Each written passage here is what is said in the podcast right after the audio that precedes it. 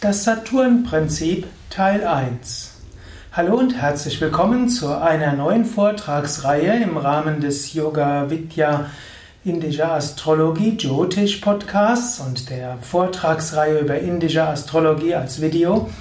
Heute geht es über Shani, das Saturn-Prinzip.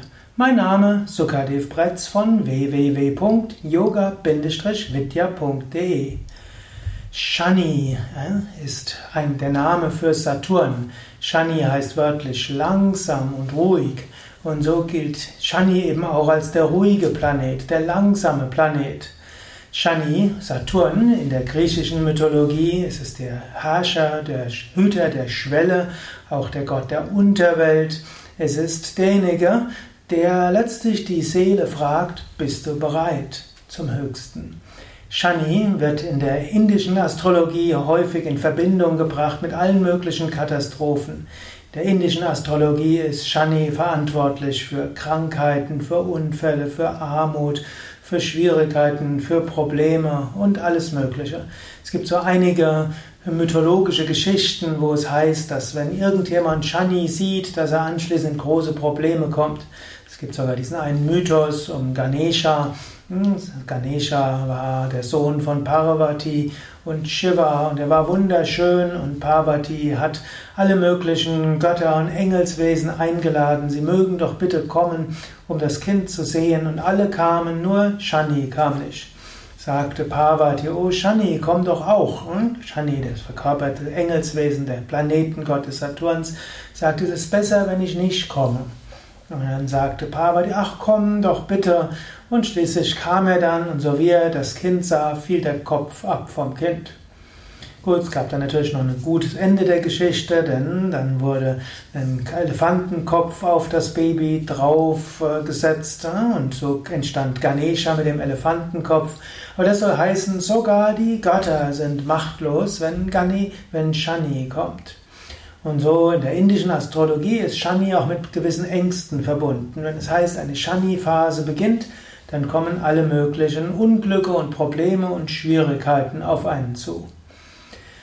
Gut, ich äh, mache ja jetzt diesen Podcast nicht als Vorhersage-Podcast und auch nicht, um jemandem Angst zu machen, sondern Shani ist ein Prinzip und Shani, also als der Saturn, ist der Hüter der Schwelle, also der, der hilft, alles, alle Verhaftungen zu lösen, alles, alles Ego zu überwinden, alle Wünsche zu überwinden.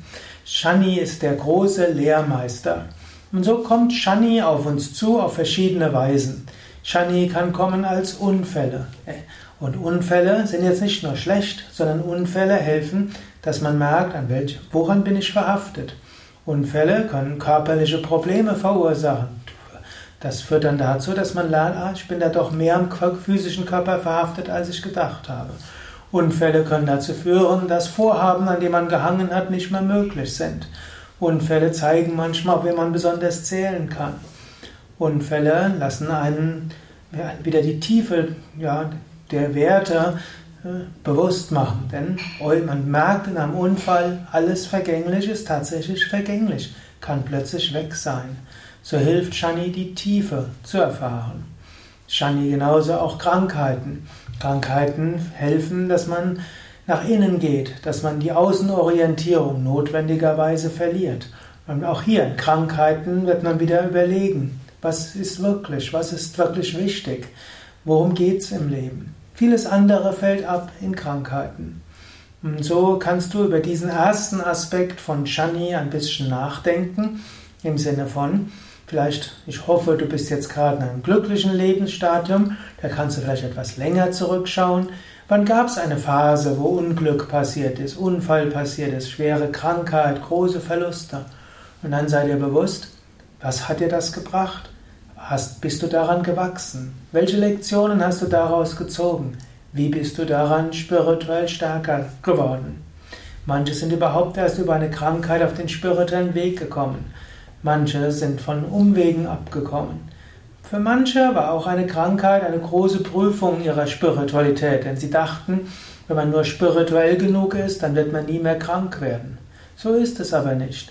Saturn kommt, äh, selbst die Götter selbst erfahren Saturn, erfahren Shani.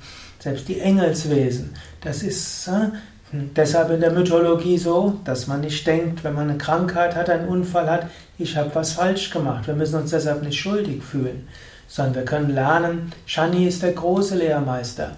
Und wenn wir diese Prüfungen bestehen, dann überschreiten wir eine, eine Schwelle zu einem nächsten Entwicklungsstadium. So in der griechischen Mythologie ist Saturn der Hüter der Schwelle. Und wann immer ein Saturnstadium kommt, danach, wenn man das gut angeht und gut annimmt und gut diese Herausforderung bewältigt, kommt man danach auf eine neue Ebene der spirituellen Evolution und der Persönlichkeitsentwicklung. So, denke also darüber nach, wann du vielleicht mal einen solchen Shani-Einfluss hattest, ohne jetzt dein Horoskop zu Rate zu ziehen, ohne jetzt zum Astrologen zu gehen, einfach Krankheit, Unfall, Schwierigkeiten, Tragödien und so weiter und werde dir bewusst, wie hat dort eine neue Phase deiner Persönlichkeitsentwicklung begonnen. Shani heißt eben Annehmen von diesen besonderen Herausforderungen und Aufgaben. Ja, das war's für heute. Mein Name ist Sukadev Bretz von www.yoga-vidya.de wenn du das als Video siehst, dann siehst du jetzt dein Bild von Shani, du siehst den Saturn mit seinen Saturnringen und du siehst auch Shani Deva, also die Gottheit des Saturns, wie es in der indischen Mythologie beschrieben wird.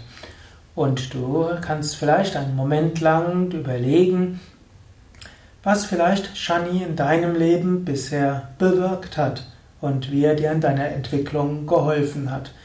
Shani heißt also diese speziellen Herausforderungen durch Unfälle, Krankheit, Schwierigkeiten, Tragödien und so weiter.